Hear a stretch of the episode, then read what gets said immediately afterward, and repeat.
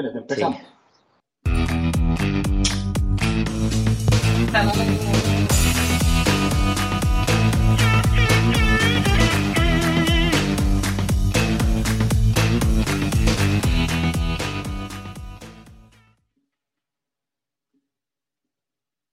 Bueno, bueno, bueno, buenas. Todavía no, todavía no, espera un momento. Tony Stark makes you feel he's a cool exec with a heart of steel. As Iron Man, all jets ablaze, he's fighting and smiting with repulsor rays. Amazing armor. There's Iron Man. A blazing bomber. Iron Man.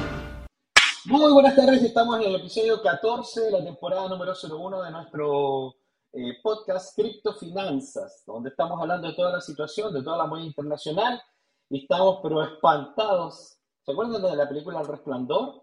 Cuando llegaba Jack y rompía la puerta con la cara de terror que ponían todos.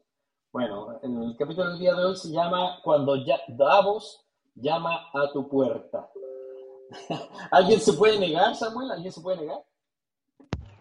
Nadie se puede negar al concilio de los maestros del mundo. Sí, sí, de los amos del sistema. Sí. Ahora, los amos del sistema, tal como hemos visto en las películas, no necesariamente están bajo el acuerdo y la aprobación de todo el mundo. Pero no es simplemente como llevarse mal contra ellos. El día de hoy, Klaus Schwab, que es este, digamos, el fundador del Foro Davos, y además uno de los líderes mundiales del Foro Económico Mundial, quien ha formado a la mayor cantidad de líderes políticos que existen hoy en el mundo, eh, nos ha indicado, déjame ver, el futuro lo construimos nosotros, una comunidad poderosa como la suya aquí en esta sala. O sea, lo que acaban de decir es que el gobierno mundial está hoy día presente en el foro de Davos, en el foro económico mundial. Y luego de esto dijo, agregó, eh, pero si ustedes actúan como partes interesadas de comunidades más grandes y solo si colaboran. Es decir, tienen que colaborar. Es como el llamado la mafia, Saúl. Totalmente, totalmente de acuerdo. ¿eh? Híjole, ya están empezando a recalar sus filas, ya están empezando a marcar sus límites y quien esté dentro está dentro y quien no está en contra de nosotros. Eso se pone, se pone muy al capón el asunto, ¿no? Claro, absolutamente. Pero bueno, es parte, es parte del show y nosotros tenemos que entender que en el sistema hay que negociar. O sea, esto pasa también, tú puedes estar, no sé, trabajando en un lugar que no te gusta o, de pronto te pueden poner una multa y tienes que conversar con el policía a pesar de que sabes que es injusto. Eh, te puede pasar muchas veces en la vida, o sea, la vida es así, no es justa, no es perfecta, Muchas personas esperan que todo sea perfecto para los coiners, pero no, los coiners tienen que negociar. Por eso que nosotros llevamos una gran cantidad de, de años, años, hablando del híbrido, donde ellos no tienen la dominación total del sistema y donde les toca de pronto negociar e incluso hay líderes que se les salen de, del orden. Ahora hay mucha gente que tiene la teoría, por ejemplo, que Putin no está dentro del, del modelo del nuevo orden mundial, pero la verdad es que hay cosas bastante sospechosas tanto en Vladimir Putin como en Donald Trump y, por lo tanto parece que fueran parte del sistema porque se está cumpliendo un plan, Samuel. Así es, eh, entre esos incluyo a Elon Musk, ¿no? que son personajes, incluyendo a Trump. Trump es parte del sistema, aunque uno quiera negarlo. Eh, independientemente de dónde quiera redireccionarlo o no, es parte del sistema y está y lo tienen intacto desde incluso desde el fraude electoral desde hace un año. Pero la cosa es que uno tiene que entender cómo se están moviendo esos hilos para poder adaptarte, porque así como cayó el imperio romano, cayó los griegos, cayó el imperio español, todos tienen intereses y todos van a, a un fin. Ahora, la criptoeconomía es una variable interesante que no se había visto en otros, en otros imperios, caídas de imperios y dialéctica de imperios. Muy bien. Oye, quiero que las personas que están en vivo escuchándonos desde la academia nos corroboren que se escucha bien, que se entiende, que está bien el volumen y mucho más. Eh, el foro Davos, para las personas que todavía no lo entienden exactamente, es el foro más importante de economía mundial, que está mucho más allá de ser el más importante. Estamos hablando de técnicamente el gobierno mundial. Esto no es fantasía, no es conspiración. Es en este lugar donde los políticos y los poderes corporativos más grandes del mundo, incluyendo BlackRock, Vanguard, Rothschild, la Casa Rockefeller, la Reserva Federal, se ponen de acuerdo en el mundo que se va a modelar. Ahora, Davos es relativamente público y por lo tanto podemos más o menos escuchar y saber qué es lo que hacen. Tenemos que entender que en privado hay otra gran cantidad de reuniones a las cuales no tenemos acceso, discursos a los cuales no tenemos acceso, que también terminan liderando nuestras vidas. Nosotros estamos ahora atentos a lo que está pasando también en el acuerdo entre eh, digamos, eh, la, la, OMS, la ONU, en esta nueva firma de acuerdo para que los países estén bajo el control de, digamos, de, de, la OMS exactamente debido a la emergencia de salud que hay a nivel mundial. Recordemos que en estos últimos días también se estaba comentando una posible epidemia de, del, ¿cómo se llama? Del virus del mono. ¿Cómo le llaman? Sí, es correcto. Ahorita resulta ser que el virus del mono la viruela del mono ha estado dando sus pequeños, eh, diciendo aquí estoy, aquí existo, y ya empiezan a tomarse inclusive temas sobre que algunos países están en contra que la OMS obtenga la, facilidad o la, potestad de poder tener, hacer enclaustra, eh, encerrar a la gente, eh, vamos, dictar las, las, las, reglas del juego cuando sabemos y observamos que la OMS fue ineficaz con el tema de la pandemia COVID. Por ahí he estado leyendo muchos datos sobre eso, pero bueno, seguimos bajo ese mismo sistema. El, blockchain básicamente es nuestra esperanza y nuestra bandera de lucha de construir un sistema no perfecto, pero más justo, en el cual nosotros tenemos acceso al sistema y al modelo financiero y no somos simplemente espectadores de los grandes capitales. Eh, ya hemos experimentado las mieles de las grandes ganancias, muchos de nosotros, especialmente todos los que han invertido desde el 2008 en adelante, cuando nace Bitcoin. O sea, solamente el último año ha habido una relativa baja en el mercado que de vez en cuando se produce, pero cualquier persona que haya invertido en el 2020, incluso el 2021, todavía está con bastantes ganancias. O sea, ¿para qué digo personas del 2018, 2017, 2014, o sea, increíble lo que ha sucedido. Esto nosotros jamás habíamos tenido oportunidad de participar del mercado financiero así, jamás. Estamos hablando de que durante mucho tiempo la bolsa de valores requería grandes capitales para poder participar del juego del dinero. O sea, una persona normal tenía que tener cerca de medio millón de dólares para poder tener un agente bancario en alguna agencia importante que realmente le diera acceso a comprar valores económicos que pudiesen mejorar su vida financiera. La mayoría de las personas caían víctimas de los lobos de Wall Street, donde el caso de Jordan eh, Belfort no, no es único. O sea, Jordan Belfort estafó a Wall Street. Ahí lo vimos en la película El Lobo de Wall Street, muy entretenida por lo demás.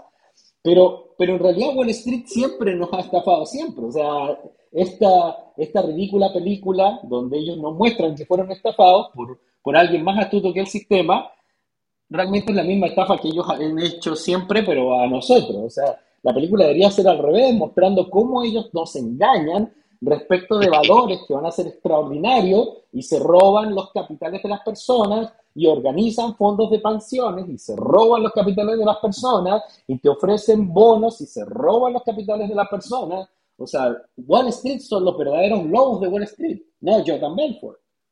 Y, y, y este gran engaño del sistema en el cual jamás nos han dado acceso a este sistema de ganancias y a este sistema de, de participación financiera, de inclusión real en el modelo financiero, en la estructura, en las ganancias, eh, se quiebra con la presencia del blockchain. Por eso les amenaza tanto al sistema. Ahora, muchas personas que están dentro del sistema de Wall Street y dentro del sistema del dinero han visto esto como la evolución racional y lógica al modelo, al modelo financiero sobre el cual se estructura la sociedad. Y a partir de ahí empieza a ganar alguna atracción, empieza a ganar algún apoyo, empieza a obtener eh, validaciones legales en todo el mundo. Hoy día Bitcoin, Ethereum y una gran cantidad de activos son 100% legales en todo el planeta y eh, actualmente como activos digitales. O sea, la experiencia de El Salvador, que no está siendo repetida, es porque eh, algunos estamos entendiendo que Bitcoin no puede ser una moneda de curso legal, porque, porque no lo es, no es útil como una moneda de curso legal. Y por lo tanto la dirección del Salvador quizás es atractiva y muchos crean que ese sea el futuro del mundo, que Bitcoin se valide como una moneda de curso legal en todo el planeta, pero ya hay muchas voces que dicen no puede ser, no puede ser. Nosotros necesitamos un nuevo sistema de pagos organizado a nivel mundial sobre una moneda que no es Bitcoin. Y yo creo que esa probablemente va a ser la, la batalla de estos próximos años.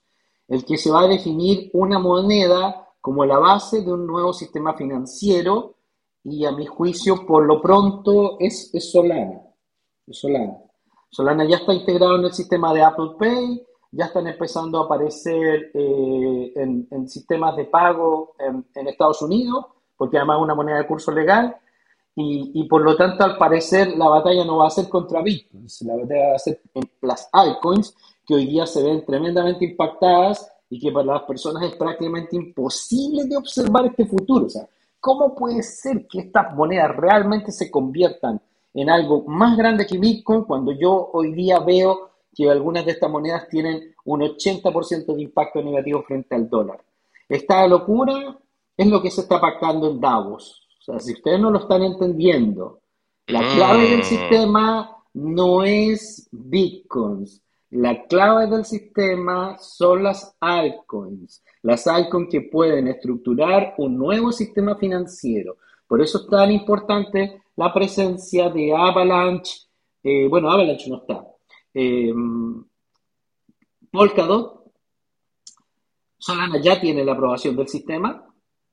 Y ahora apareció Matic. Obvio, pues si nosotros tenemos el olfato súper, hiper desarrollado. Hiper desarrollado, más allá de lo que la gente pueda entender. Y esta gente tiene que negociar en el sistema y ser parte del sistema. Ese es el híbrido. Samuel. Eh, bueno, hace un rato leí en Twitter, yo sé que tú no eres muy pro Twitter, cripto Twitter, ah, pero leí sobre una comparación.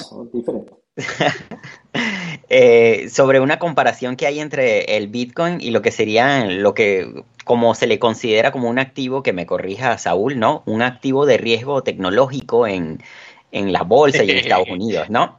Pero orgánicamente no se está comportando como eso, sino que se está comportando más como una divisa y por eso no ha sido tan afectado en el precio a diferencia de los demás activos tecnológicos, ¿no?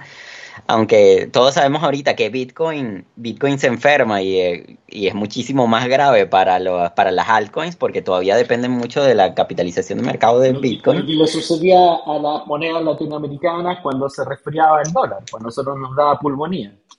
Exacto, entonces, como esperar a que una altcoin se convierta en, una, en un medio de intercambio de valor, tal cual una moneda, no, no lo veo imposible para nada, pero está complicado mientras siga dependiendo tanto del Bitcoin. Y el Bitcoin sigue siendo, sigue siendo muy grande con respecto a todas las demás.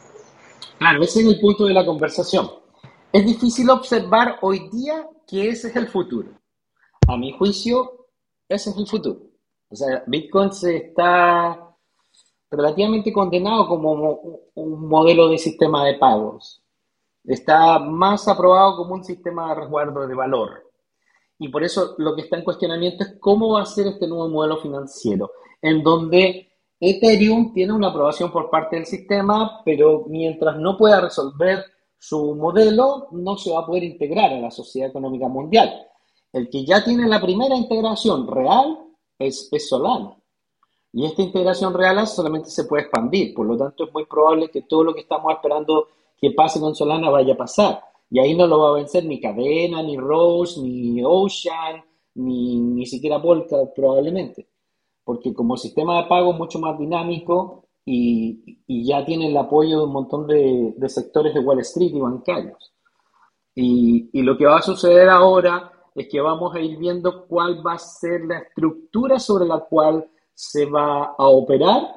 El caso Luna, evidentemente, es la base de la discusión del sistema, de decir, oye, ustedes son Ponzi, son engaños, tienen todo mal estructurado, son puros estafadores y por lo tanto ustedes no pueden autorregularse, ustedes necesitan que nosotros los autorregulemos. Casualmente el caso Luna va a jugar completamente en contra de la criptoeconomía, Saúl. Sí, bueno, para bien y para mal. Bueno, yo diría que más bien para bien. Eh, Luna lo que hizo fue mostrar a de manera abierta un fallo que teníamos con diferentes proyectos en los cuales habíamos participado. Es decir, eh, eh, Luna solamente fue la cúspide de ICOs, de otro tipo de, de, de, Ponzi's, etcétera, etcétera, que existían desde hace muchos años en nuestro, nuestro sistema de, nuestro ecosistema de blockchain, malamente hablando, porque sencillamente Airbnb Club y todo ese tipo de cosas nunca fueron así. Uh, pero también eso, esto nos ayuda muchísimo para tener más cuidado y sobre todo para ir buscando ese, ese, refuerzo de seguridad, refuerzo de confianza, porque ahorita lo que pegó Luna fue la confianza de los inversores. Ahora todo el mundo piensa que todos, todos los criptomonedas son como Luna. Digo, generalizo, ¿no? Entonces, obviamente, el, el vamos, Wall Street lo que quiere hacer es regularlo y bueno, va a tomar como ejemplo esto y lo está haciendo. Sin embargo, yo le veo más oportunidad que, que algo que nos esté perjudicando. Como tú dices, eh, la, siguiente, la siguiente generación va a ser un poco más centralizada, entre comillas, o un híbrido, pero eso también a los inversionistas y a los que estamos en este mundo nos va a beneficiar. Ese ratito leía un comentario que Emilia decía, bueno, es que quieren dinero de las criptomonedas, los, las entidades financieras tienen que entrar, sí o sí. Y eso es una realidad, sencillamente. Entonces, todo esto, todo esto que está sucediendo, para mí es como una especie de caminito que se tenía que seguir, quizás no de esta forma, eh, pero era evidente de que si queríamos crecer como inversionistas y ganar dinero, vamos a ponerlo a punto de vista frío, porque todos aquí queremos ganar dinero, tenía que pasar porque la economía retail no alcanza para tener esos niveles de, de, precios en el Bitcoin o niveles de precios en otras monedas. Al contrario, necesitamos del dinero institucional. Entonces, si ese es el camino, y van a haber ciertas reglas del juego. Qué bueno que estés escuchando este podcast para que te prepares con esas reglas del juego, porque nosotros vamos a estar muy pendientes de ellos. Porque, claro, el que sabe las reglas del juego sabe cómo jugar. Y los que no saben las reglas del juego solamente van a entrar a perder. Claro, lo que nosotros tenemos que entender es cuál va a ser el marco regulatorio, cuál va a ser el juego que vamos a jugar de cara hacia el futuro y cómo prepararnos ante ello, finalmente, que es el objetivo real. O sea, si la información no te sirve para tomar acción, entonces solo entretención. Y eso es lo que nosotros estamos combatiendo desde Criptofinanzas. Ahora, el, el foro Davos y toda la información de la última semana es terrible, es terriblemente dramática. Primero, estamos frente a una nueva narrativa respecto de una posible nueva pandemia, que sería una especie de debiligación que no tiene relación con el COVID, eh, eh, bicho 19 exactamente, que es este tema de la epidemia del mono. Y además de eso, están anunciando que, esto no tiene nada que ver conmigo, ¿eh? ellos están anunciando que en 60 días se va a acabar el trigo en el mundo, se va a acabar por este año, y por lo tanto estamos recién en mayo, y en julio ya no va a haber trigo, es decir, que la segunda mitad del año 2022 puede haber un colapso alimenticio en muchos lugares del mundo. Eso es lo que están anunciando. Y dicen que tenemos 60 días. Yo creo que, es ah, posible que nos afecte y es posible que afecte a algunos países más en particular que otros. Y, evidentemente, como hemos explicado, esto es un dominó que no se sabe muy bien eh, cuánto puede impactar nuestras vidas, pero yo creo que lo más inteligente es prepararse ahora ante posibles eh, escenarios de escasez que ellos hablan que deberían durar dos años. O sea, tenemos 2022, lo que queda, 2023 en pleno y parte del 2024, que es cuando de hecho estamos esperando la madurez del criptomercado y que por lo tanto estemos más estables nosotros. Además de eso, están anunciando, eh, digamos, una, una crisis financiera, la inflación que va a estar golpeando Al mismo tiempo, el alza de precios en los insumos debido a este modelo de escasez que se ha estado construyendo alrededor de nosotros y por lo tanto el 2023, puede que el 2024 también, no sabemos hasta cuánto se puede extender, es como la tormenta perfecta. Es, como peor el, sistema o la situación de lo, que, de lo que enfrentamos en 2020. Y mientras tanto, en China se están ampliando las eh, regulaciones y, el sistema de control eh, respecto de los ciudadanos, en donde ya incluso necesitas una especie de carnet para poder moverte por la calle. Eh, este carnet tiene que tener aprobado todos los sistemas de vacunación y todas las reglas que te haya exigido el gobierno. Y si no tienes todas las aprobaciones, si no está en verde, si tu identidad no aparece en el sistema como autorizado para comprar, no solo no te autorizan a comprar, sino llaman a la policía y te llevan detenido. Eso está pasando ahora en China. O sea, esto yo no sé, no sé ni cómo explicarlo. He visto de videos de gente intentando escapar de las cuarentenas ahí en Shanghái, que es bastante tenebroso. Sí, la situación, la situación está avanzando. Eh, China se está aislando, de hecho es muy posible que cierre sus fronteras para tratar de evitar la propagación de este virus del mono. Ya están avisando muchos lugares del mundo que lo han encontrado y, van a ir mucho más duro contra la población, supuestamente por esta posible pandemia. Ahora, puede ser que este sea un terror y que no pase nada, porque también nos anunciaron que venía Omicron, ¿se acuerdan? La gripe porcina, H1N1. Sí, sí, sí. Pero de todas maneras, eh, hemos sido afectados por el bicho 19 profundamente, la sociedad ha cambiado para siempre, la historia de la humanidad ha cambiado para siempre debido al bicho 19, creamos en él o no, y, y por lo tanto las amenazas a veces se cumplen.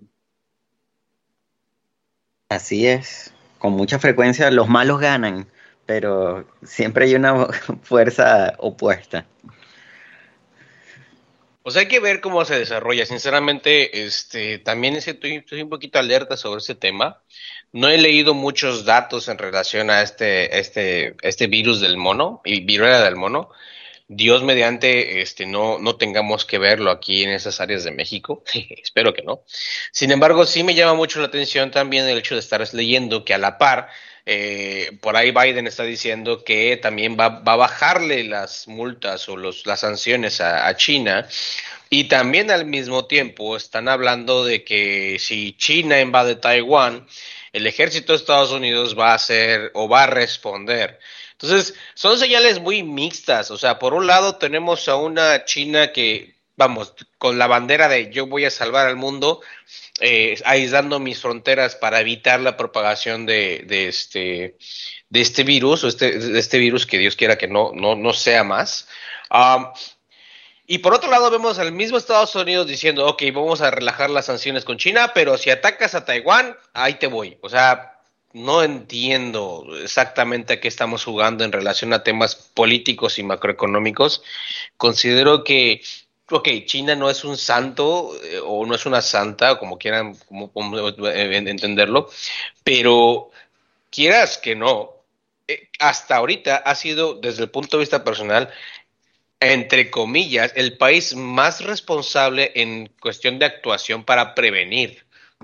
Y, lejos de escuchar o de ver que, ok, vamos a hacer lo mismo, vamos a tratar de, equiparar ese tipo de precaución, pues no, al todo lo contrario. Entonces, de ahí también viene derivado el tema de la OMS, que de momento no se ha pronunciado, pero ya hay un país muy grande que está preveyendo que no le vaya a suceder igual, que el COVID.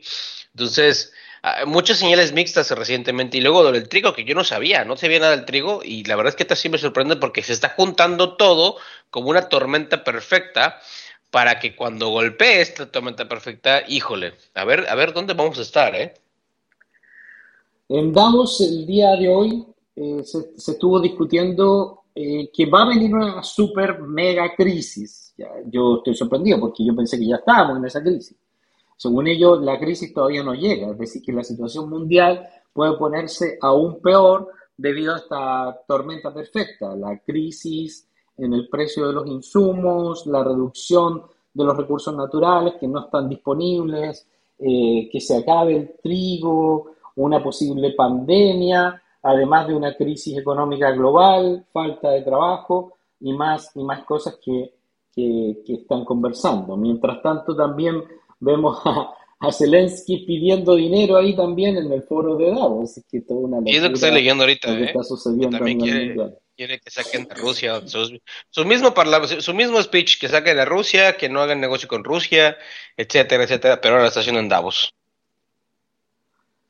Lo que pasa es que Davos es una cuestión ya más ritualística, ¿no? Es como el final de toda una serie de acuerdos que ya están hechos. Entonces, los que vayan a arrodillarse ante Davos, porque además que todos son personas interesadas en recibir finanzas, como Zelensky o los representantes de Venezuela, se están haciendo públicas las, las lo que es las alianzas, sí, pero desde un punto de vista más esclavizado, ¿no? ¿Quién es súbdito de quién? Las estructuras de poder se hacen evidentes ahí. Eh, sí, porque de hecho se ve muy clara la tendencia de cada persona que está en Davos, y no todos los que están en Davos están de acuerdo. Incluso hemos escuchado en el pasado eh, algunos discursos negativos en, Davos en contra de esta estructura de gobernación mundial que está intentando construirse.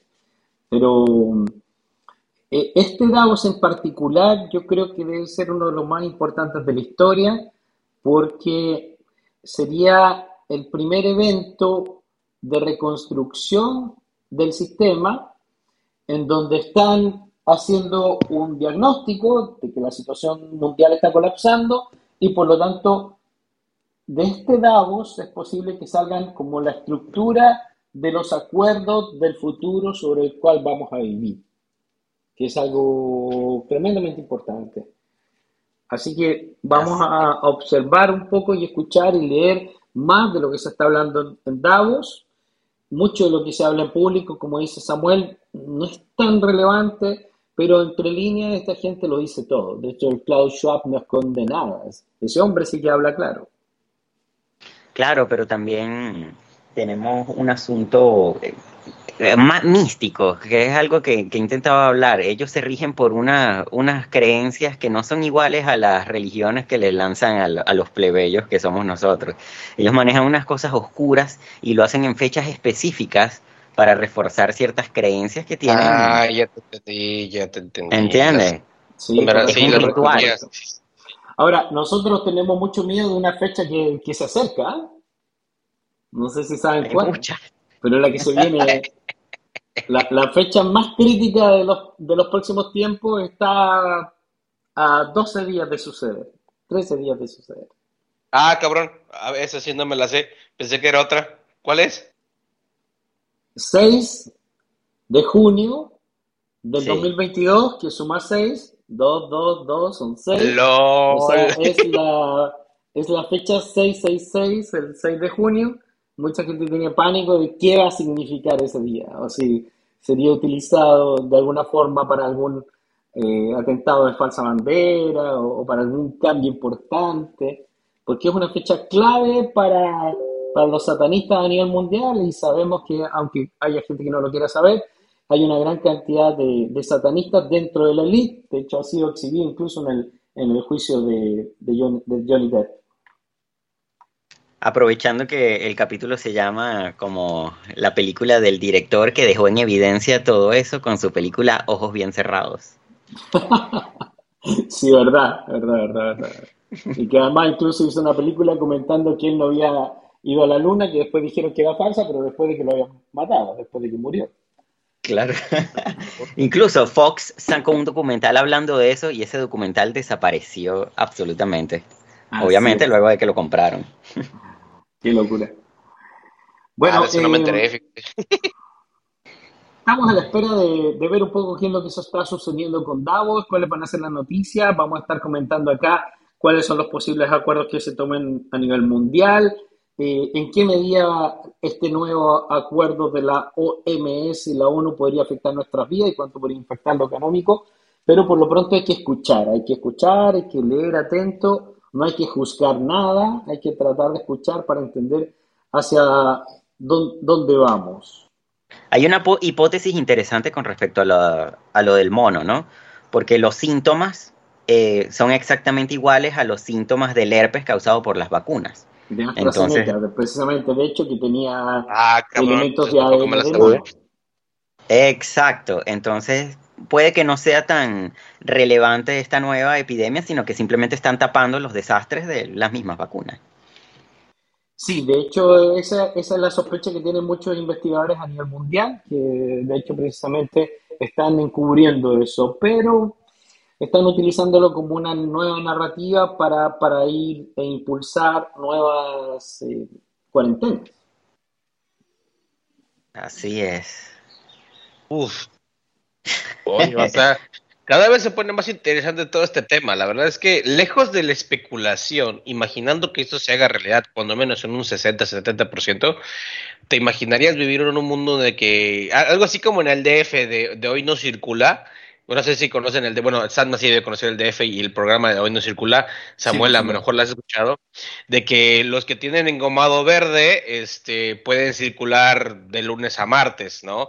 Pero no los de engomado amarillo y rosa. Imagínate que de repente lleguemos a tener ese tipo de control, que los que tienen engomado azul solo pueden laburar de lunes a miércoles, pero jueves y viernes. Eso va a ser. Eso va a ser ¿Te imaginas eso? Padre santo. bueno, yo he vivido así. Yo he vivido así toda mi vida en Venezuela con racionamientos, días de gasolina, días de comida, según el terminal de los números de identificación. La gente de cierta edad puede salir a la calle ciertos días, que otra no puede salir ciertos días esas van a ser las primeras regulaciones que van a haber. Sí, pero según mi experiencia, el sistema es tan corrupto que eso se puede saltar. O sea, dura un tiempo eso en Venezuela, exactamente. No en Alemania. Exacto, pero Venezuela porque es un país bananero, ¿no? Pero en Alemania siempre va a haber sus caminos verdes también, su mercado negro, porque los mercados mm, negros generan mucho dinero. No, la verdad. En, en, eso, en esos lugares funciona en base al dinero. O sea, las personas que tienen más dinero se saltan las reglas. O sea, lo que nosotros estamos avanzando es hacia un mundo VIP, en donde los que tienen dinero pueden tener acceso a saltarse las reglas. Es decir, ok, ¿cuánto vale este bistec? Bueno, un precio prohibitivo. Ah, bueno, yo lo pago, yo pago la multa, yo pago el sobreprecio. No, no es problema para mí. O sea, va a ser problema para las clases más pobres en los países desarrollados principalmente. Y en nuestros países no va a ser tan funcional porque, como dices tú, eh, Samuel, realmente la gente no respeta nada en nuestros países. No hacen caso en nada. Así es, todas estas situaciones globales hay que aprender a leerlas para sacarle beneficio, ¿no? Porque ahora, si, ahora si, la gente está espantada en este minuto de que nos podamos ir más abajo en el mercado, es posible que no, es posible que sea al revés. Eh, básicamente, eh, el hecho de que se establezcan nuevos acuerdos en Davos puede permitir que la criptoeconomía empiece a crecer de manera estable o que al menos se sostenga bien en el mediano plazo. O sea, la presencia de Polka o la presencia de los líderes de Bitcoin a nivel mundial, las aprobaciones que está recibiendo Solana, el hecho de que esté Matic ahí en Davos, básicamente lo que puede hacer es darnos más estabilidad como industria y por lo tanto nosotros podríamos encontrarnos frente a una etapa de crecimiento. De hecho, nuestro amigo Saúl nos va a contar qué se ve en la curva de bitcoins, porque casualmente llegamos a este punto de quiebre y en la curva de bitcoins estamos viendo que estamos llegando a un punto de resistencia donde deberíamos tener un retorno nuevamente hacia el alza, Saúl. Es correcto, mis estimados, es correcto. Precisamente desde el fin de semana hemos, estamos viendo, hemos estado viendo un precio bastante, bastante en rango, lo cual es bueno. No obstante, eh, como comentábamos anteriormente y Salma siempre menciona, eh, los fundamentales son necesarios. Necesitamos una fundamental que nos dé la oportunidad y para puede ser lo fundamental, ¿eh? Davos. Exactamente. O sea, a pesar de que nos parezca raro o negativo, la fundamental puede ser Davos, porque si Davos dice, bueno, ya, pero con esta regulación esto podría impulsar el mercado y nos podría ayudar a recuperarnos. Es correcto, y eso es lo que estamos esperando. Vamos, en el peor de los escenarios, el precio retrocedería un poco más. Sin embargo, ya las ganas de los vendedores ya no son tan, tan ansiosas. Ya no están tan ansiosos para buscar nuevos mínimos. No obstante, como siempre, exploramos todas las opciones. Sin embargo, de momento, esta semana debemos estar explorando los 31.708 o 31.800 para buscar nuevos niveles hacia el alza. Lo que ocurre en Davos va a ser fundamental. Si el precio es capaz de romper esos niveles Sencillamente nos vamos directamente a nuevos niveles 38, 35, inclusive esto los 40 que sería lo ideal. Vamos, pero tenemos que observar cómo se van a dar las situaciones. Ahora, una explosión de este nivel deberíamos esperar una fundamental también de ese mismo nivel. Entonces, lo mejor en esos momentos es estar esperando, estar observando el mercado, lo que hemos siempre recomendado en, en, en, la academia, en CryptoTrader, esperar, observar. No es momento de estar apalancados, es momento de estar operando en spot y dejar que nuestras acciones o nuestras, nuestras, nuestras inversiones en ese tipo de activos nos brinden esa riqueza que estamos buscando. Ahora bien, en la semana el precio no debe de retroceder por debajo de los 28.500, mínimo los 28. Seguimos en el rango, pero ya tenemos ciertos indicios de que el momentum está siendo alcista. De hecho, la gráfica diaria se observa que el momentum sigue siendo alcista, es decir, que está buscando superar sus máximos cada vez más altos, pero pero falta volumen y ese volumen nos lo, va a dar una fundamental. Así que hay que estar muy, muy atentos a lo que se viene. Y durante la semana, el día de mañana va a haber Powell, van a haber decisiones de tasas de interés en diferentes países, una de esas es Inglaterra, Turquía, este, etcétera, etcétera. Van a haber ciertos movimientos macroeconómicos que van a ayudar, de cierta forma van a ayudar, pero de nada nos va a servir cualquier movimiento macroeconómico si no hay un sustento fundamental sólido que lo va a dar Davos. Correcto. Además, un poco de lo que está sucediendo a nivel económico y financiero es simplemente continuar la narrativa. O sea, es prácticamente imposible que haya algún evento que nos sorprenda en términos financieros lo que estamos observando es que se está cumpliendo lo que se prometió más o menos solamente, porque estamos viendo incluso menores tasas de interés de las que nos amenazaron, amenazaron perdón, que, que, básicamente es positivo para nosotros, porque al final no están cumpliendo sus amenazas como siempre. A veces tenemos la teoría de que dentro del sistema ellos nos asustan, como en la historia que estábamos comentando hace unos días atrás, para que nosotros aceptemos los cambios. Y por lo tanto nos asustan respecto de que van a pasar cosas muy, muy, muy, muy terribles y malas, y finalmente sí pasan, pero no tan malas para que podamos aceptar las balas. O sea, nos, nos amenazan de que se va la luna, y bueno, se cae solamente un asteroide. Entonces, más o menos eso sucede. ¿Qué piensas, Saúl, de esta nueva locura de Vitalik Buterin? Buterin ha hecho varios anuncios importantes, vamos a hablar de uno luego, pero uno de los más trascendentales es que estarían por lanzar Ethereum 2.0 este año, de verdad. Él dijo que de verdad estaban por lanzarlo. De veritas, de veritas, ningún tipo de evidencia, sin mostrar ningún aspecto de la programación, sin absolutamente ninguna evidencia de Ethereum 2.0. Pero nuevamente dijo y esperanza a los Ethereum lovers, Saúl. Samuel, perdón. Ah, es conmigo. bueno, es que es el cuento de Pedro y el lobo. De hasta, hasta dónde le puedes creerle a Vitalik y qué tan diferente puede ser Ethereum 2 para, con respecto a otras capa 1, capa 0, lo que sea, que puedan mejorar tanto. Oye, entonces... Eh, Vitalik ya parece político argentino con sus promesas. De hecho, hasta se junta con los políticos argentinos. Bueno, sí, tiene las manías de los políticos argentinos. Entonces, ¿hasta dónde puede llegar todo, todos esos anuncios y qué se busca? Porque hay que ver en realidad la motivación detrás de esas acciones, tanto del anuncio como el hecho de sacar Ethereum 2.0, porque eso se está prometiendo desde antes que incluso las demás tecnologías que, que, son competencia, ¿no? ¿Sentirá alguna amenaza con respecto a sus ingresos como minadores o o como potencia o como Ellos normalmente están en el juego de subir el precio de Ethereum y después bajar el precio de Ethereum. No sé si lo puede correr nuestro amigo Saúl, pero nosotros vemos como si jugaran con el precio de Ethereum, para arriba, para abajo, para arriba, para abajo, ¿o no? Sí, técnicamente, técnica, de lo que ustedes están platicando, nosotros lo conocemos en Trader como sencillamente pull and call.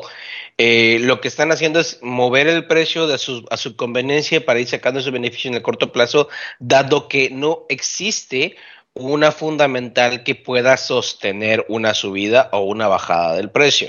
Entonces, Pero Vitalik es, considerado una ballena, o sea, es una fundamental de, de, del mundo cripto, porque su palabra es muy importante, entonces hay mucha gente que le sigue. Sí, claro, pero es como dice ahorita Samuel, es como eh, eh, Pepito, yo, lo conozco como, como Pepito y el Lobo, de que ahí va, ahí va, ahí va, ahí va, y ahorita es de veritas, de veritas, de veritas, que ya la gente no lo, no lo cree. En un principio funciona, como lo hizo Trump, como lo hizo Elon Musk, pero ya después de cierto tiempo, después de hacer la misma estrategia siempre, ya no funciona.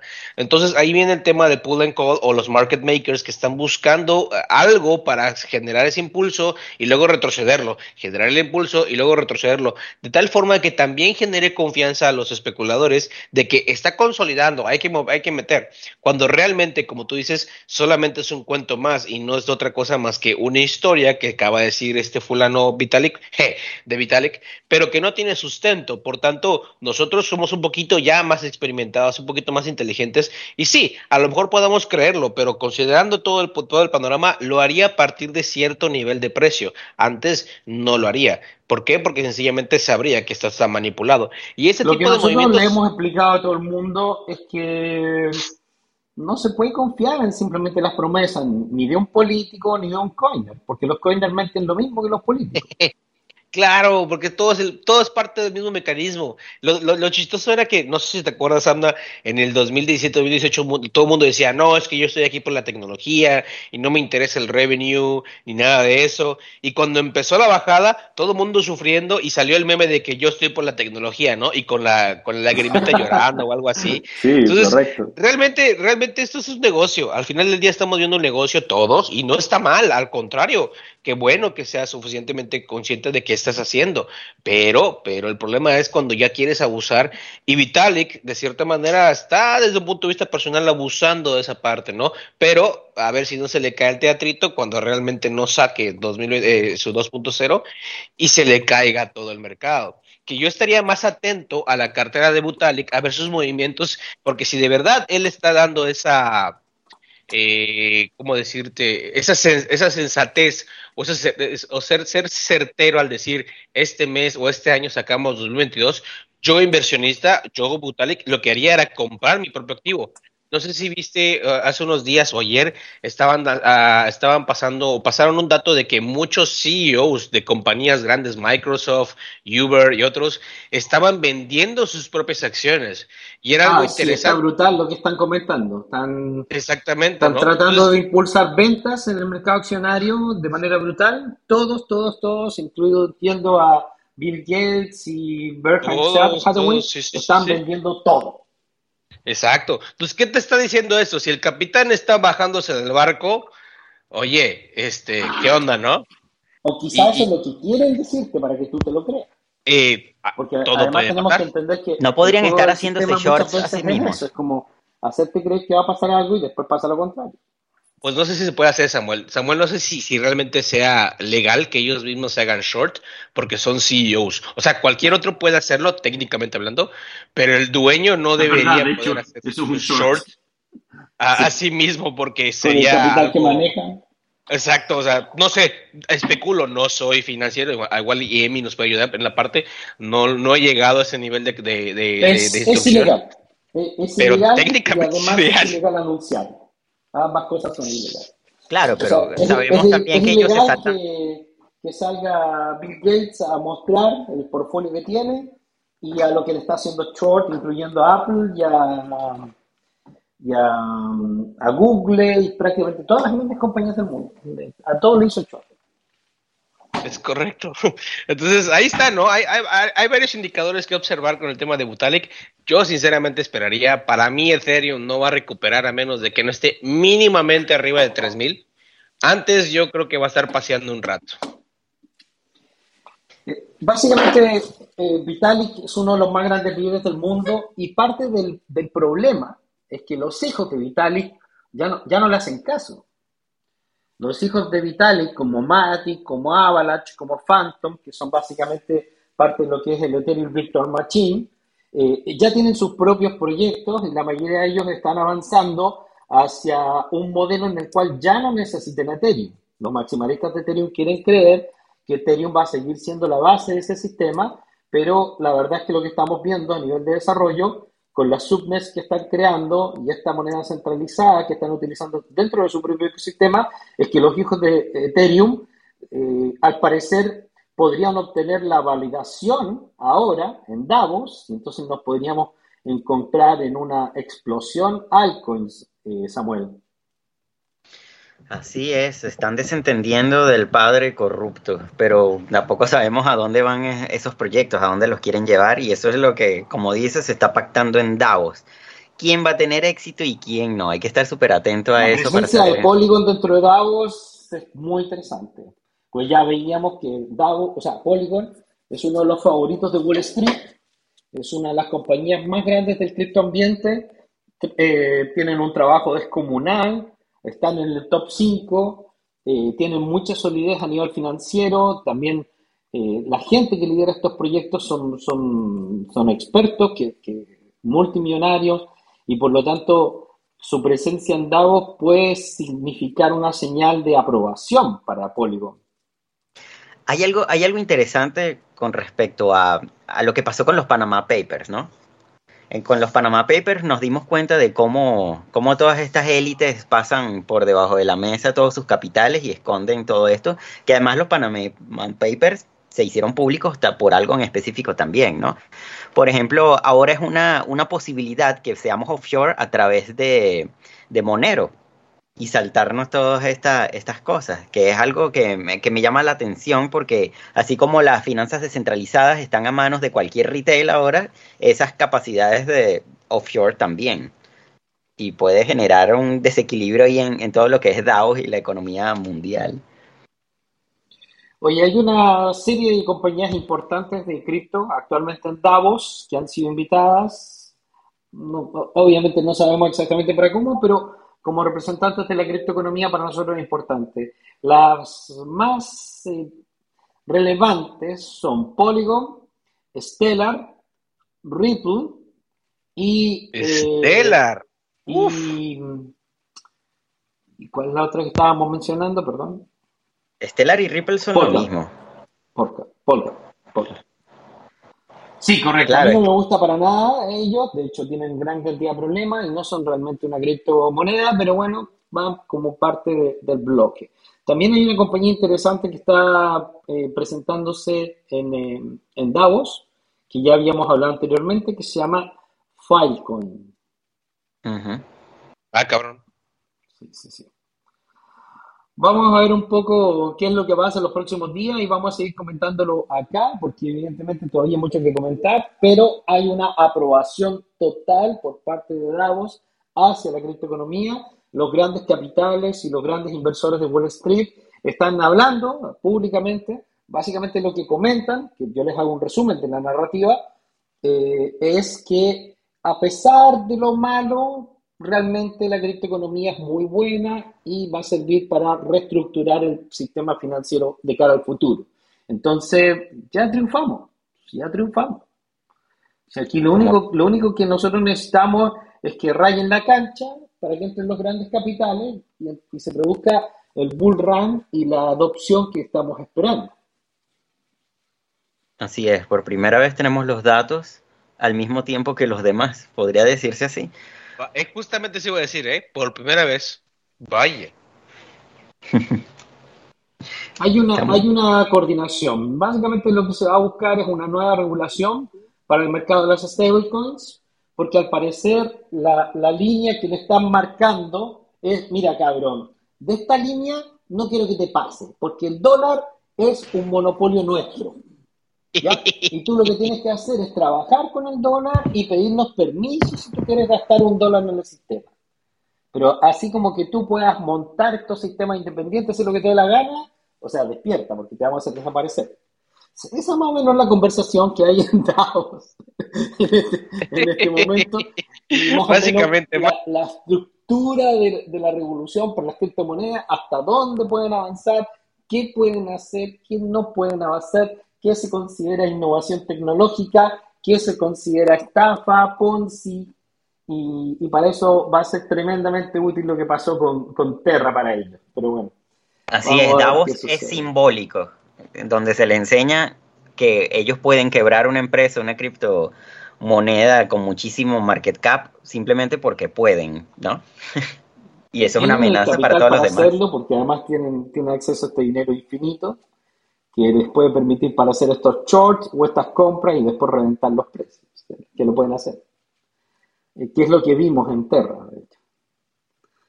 Ahora, si participaba el coreano o no, hay muchas teorías que dicen que no participaba el coreano, yo estoy de las del otro lado, yo creo que el coreano sí participaba de, ese juego y que sabía exactamente lo que estaba haciendo y por eso todavía está vivo. Bueno, pero capaz mordió el anzuelo de alguna forma también, porque eh, está siendo investigado ahora. Le dijeron, bueno, puedes quedarte con los reales, pero no te vamos a decir que te vamos a investigar ahora en, Corea del Sur. Aunque salga bien parado, porque seguro no le va a pasar nada hay mucho dinero por medio y cuando hay mucho dinero por medio siempre pasan cosas, ¿no? Así que bueno. Bueno, queridos amigos, hicimos un especial directamente desde Punta Cana. Acá estuve en el evento de Pocket Network, escuchando un poco de todo lo que fue el, plan que tiene la compañía de cara futuro. Es un plan increíble a nivel técnico. Ellos están teniendo grandes resultados, se están convirtiendo en la base del sistema de infraestructura, en el, sistema blockchain, pero lamentablemente se ven pocas habilidades comerciales que hacen que tengan algunas dudas respecto de cuál va a ser el modelo financiero cara al futuro. Por eso es que nosotros estamos stand-by con, lo que está sucediendo dentro de Pocket hasta que planteen bien cuál va a ser el modelo económico de cara hacia el futuro. Ya no, no estoy diciendo nada malo, tampoco estoy diciendo nada bueno. Estoy diciendo simplemente que hay que esperar a ver qué es lo que va a realizar la compañía en estos próximos tres meses Mientras tanto, nosotros seguimos en nuestros proyectos NFT y en otras cosas que están tremendamente interesantes. El día 2 de junio, en una semana más, el próximo lunes, el próximo lunes tenemos el inicio de nuestro, de nuestro eh, digamos, de nuestro curso NFT. Este curso lo vamos a dar yo, Marta y eh, Samuel vamos a estar tratando de, explicarles un poco cómo, qué es lo que está sucediendo. Hay varias cosas que están muy, muy, muy, muy buenas para invertir. Eh, tal cual tuvimos gran éxito con Let Me Speak y con Step M. Hay muchos más proyectos y es una dinámica diferente del blockchain que es más interesante porque requiere que nosotros hagamos algo. Entonces eso es interesante porque no es solamente esperar, sino que podemos movernos un poco y a través de eso podemos obtener ganancias bastante estables. La mayoría de estos proyectos están construidos en base al dólar, que es la necesidad más amplia que tienen todas las personas ahora, que quizás no pueden esperar tres o cuatro años a que estalle la criptoeconomía. Entonces, también es muy interesante para las personas que buscan algún ingreso mensual. Samuel, ¿no? ¿Qué te parece? Me parece genial. Eso es una iniciativa que todos deberían aprovechar si tienes miedo de, de un bear market o algo así, porque siguen dando rendimiento y esto va para largo también. Indiferentemente de si lo consideras un Ponzi o no, la tecnología va a seguir existiendo y las posibilidades van a seguir existiendo. Así es. Estamos entonces con mucho más aquí en Criptofinanzas. Yo no creo que hablemos el día mañana. Yo creo que nos juntamos el día miércoles a ver si leemos algunas cosas más que hayan pasado en Davos, a ver si hay alguna señal positiva para que se recupere el mercado. En 48 horas quizás ya empezaría a verse una tendencia positiva, Saúl. Se nos fue Saúl, se nos cayó. Sí. Pero bueno, aquí estamos. Un gran abrazo a todos. Nos vemos. Que les vaya muy bien. Chao. Chao.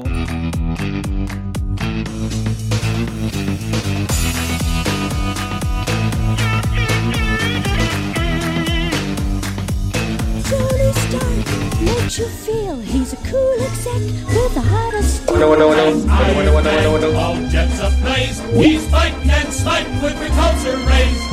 Amazing armor, there's Iron Man, a blazing bomb.